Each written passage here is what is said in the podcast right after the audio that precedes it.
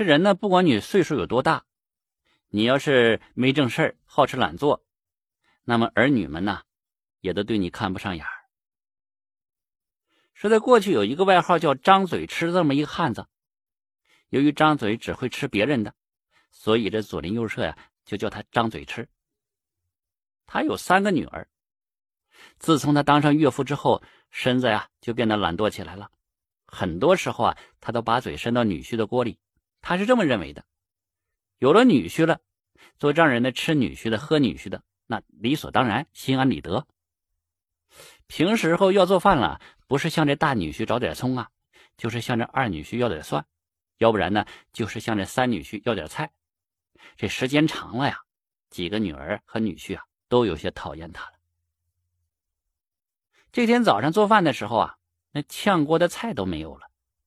媳妇对着丈夫就说了：“掌柜的，你去向大女儿讨几根葱回来。”哎，这要的时候多了，这不好意思。有啥不好意思的？都是自己的女婿，该给的。丈夫听完就去了，来到大女婿门前，大闺女，把你那葱给我拔几根吧。这大女儿把脸一板，葱怕露水，拔不得。哎，碰了一鼻子灰，悻悻的就走了。来到二女婿门前，伸头看到屋里上放着一包肉包子。二女婿见他来了，连忙拿过一张狗皮。把这包子就盖上了，啊，二闺女，把你那韭菜让我割一把呗。这二闺女也没好气了，韭菜怕晒，割不得。她呀，只好怅然离开了。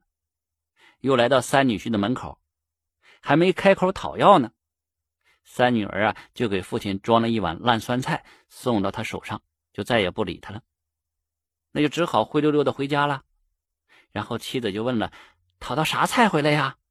他呀，垂头丧气，哈哈，葱怕露水，韭菜怕晒，羊肉包子狗皮盖，嗨，只有老三还算是大方，呵呵，给了我一碗烂酸。